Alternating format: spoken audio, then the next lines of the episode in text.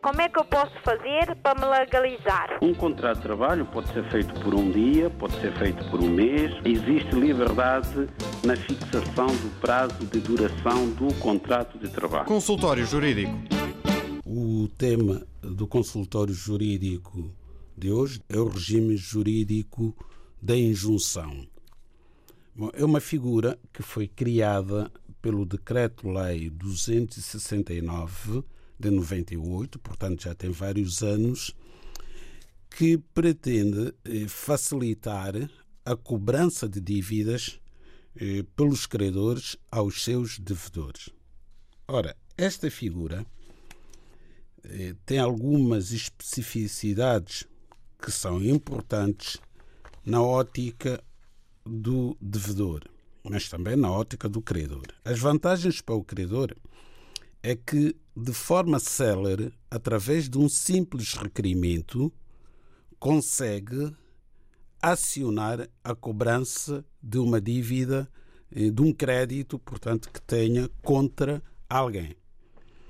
E este requerimento é apresentado no Balcão Nacional de Injunções, no Porto.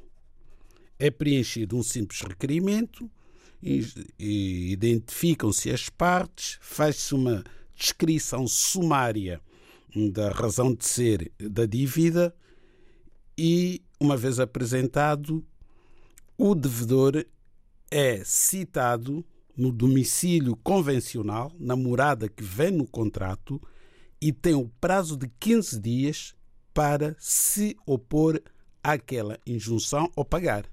Portanto, se reconhecer a existência da dívida, paga a dívida e fica extinta.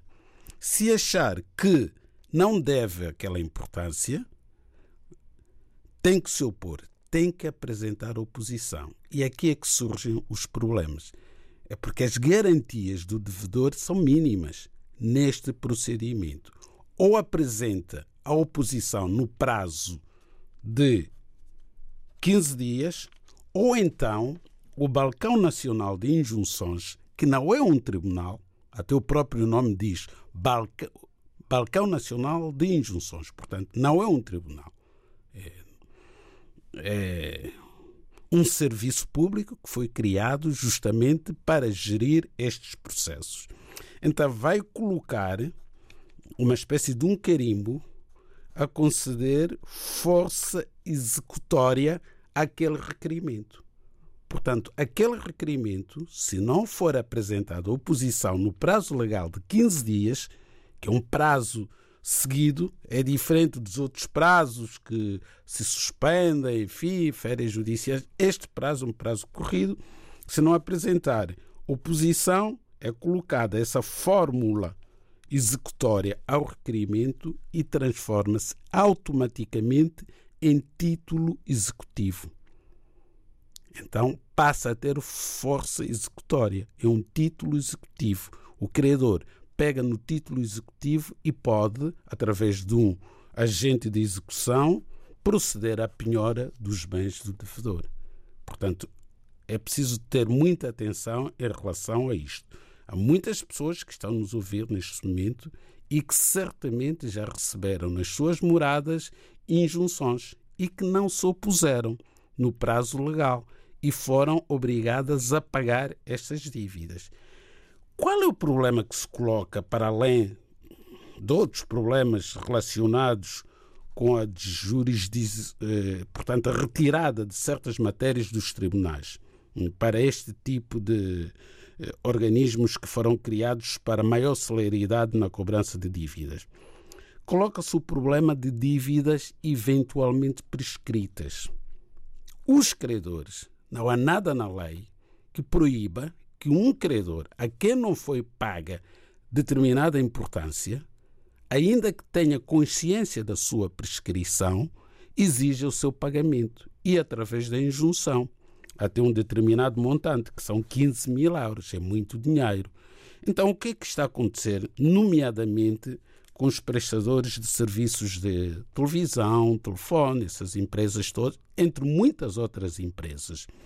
Apresentam as injunções, os devedores não sabem que aquelas dívidas estão prescritas, mas têm a obrigação de saber, para isso que é advogados, e não apresentam oposição, transformam-se os requerimentos, simples requerimentos, em títulos executivos e a partir daí passa-se à fase de execução.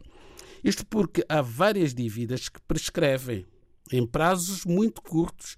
Há dívidas que prescrevem no prazo de seis meses, há dívidas que prescrevem no prazo de dois anos, de cinco e há prescrição ordinária geral no prazo de 20 anos. Mas aquelas dívidas que prescrevem no prazo de seis meses, a maior parte das vezes, quando há uma injunção, já estão prescritas. As que prescrevem também no prazo de dois anos, como sejam, por exemplo, dívidas hospitais, dívidas aos consumi dos consumidores finais aos comerciantes pelos bens vendidos, dívida dos consumidores aqueles que executam uma atividade em relação ao serviço que prestam, é o caso dos advogados, não, os profissionais, arquitetos, advogados, etc., não, não podem cobrar uma dívida que tenha mais de dois anos. Tem o dever moral de cobrar, mas a prescrição tem que ser alegada pelo devedor, tem que ser o próprio devedor a dizer que esta dívida está prescrita. Se não o disser, o tribunal oficiosamente não pode declarar a prescrição de uma dívida. Portanto, vai condenar a pessoa a pagar uma dívida que já se encontra prescrita. Porquê? Porque não alegou a tempo e horas a sua prescrição. Como é que eu posso fazer para me legalizar? Um contrato de trabalho pode ser feito por um dia, pode ser feito por um mês. Existe liberdade na fixação do prazo de duração do contrato de trabalho. Consultório Jurídico